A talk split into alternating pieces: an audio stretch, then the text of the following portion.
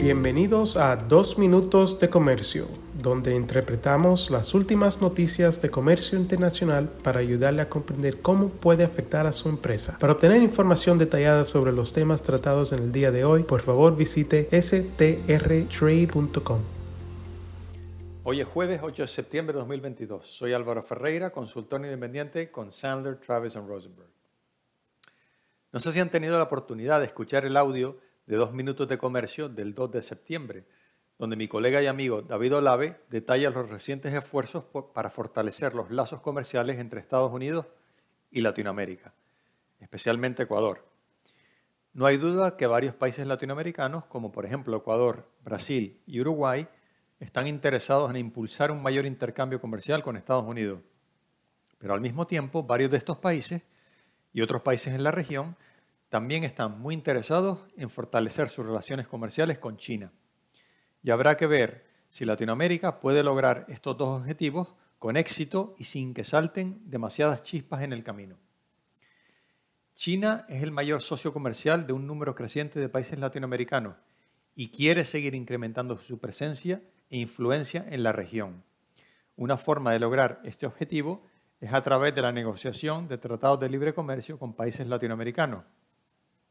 China ya tiene TLCs en vigor con Chile, Costa Rica y Perú y actualmente está en conversaciones con Ecuador, Uruguay, Panamá y Nicaragua. En el caso de Ecuador, las dos partes celebraron una primera ronda de negociaciones de manera virtual del 18 al 28 de junio, donde intercambiaron propuestas bilaterales para los textos de los capítulos que contendrá el TLC, además de las posiciones en varias disciplinas de negociación. El ministro de Producción, Comercio Exterior e Inversiones de Ecuador, Julio José Prado, afirmó a mediados de agosto que Ecuador confía en concluir las negociaciones con China este año. En el caso de Uruguay, las dos partes se reunieron el 25 de julio para concretar un cronograma para avanzar y negociar un TLC, con el objetivo de concluirlo antes de 2025 el presidente de Panamá, Laurentino Cortizo, indicó recientemente que Panamá tiene la intención de retomar las negociaciones para un TLC con China que se iniciaron en julio del 2018, pero que han estado paralizadas desde el 2019. Informes de prensa también indican que China y Nicaragua tienen la intención de iniciar negociaciones para un TLC a finales de este mes, menos de un año después del restablecimiento de relaciones diplomáticas entre los dos países que también firmaron un acuerdo de cosecha temprana, conocido en inglés como Early Harvest Agreement, en julio. Y China y Colombia, por su parte, también han tenido conversaciones en el pasado sobre la viabilidad de negociar un tratado de libre comercio.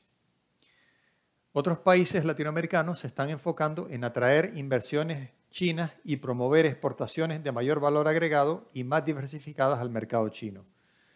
Por ejemplo, durante la vigésima primera reunión de la Comisión Mixta Económico-Comercial entre Argentina y China, celebrada en Buenos Aires el 23 de agosto, las dos partes acordaron seguir ampliando el volumen del intercambio comercial, incentivando su diversificación, agilizar las negociaciones de acceso al mercado de nuevos productos y acelerar las aprobaciones sanitarias y fitosanitarias en curso.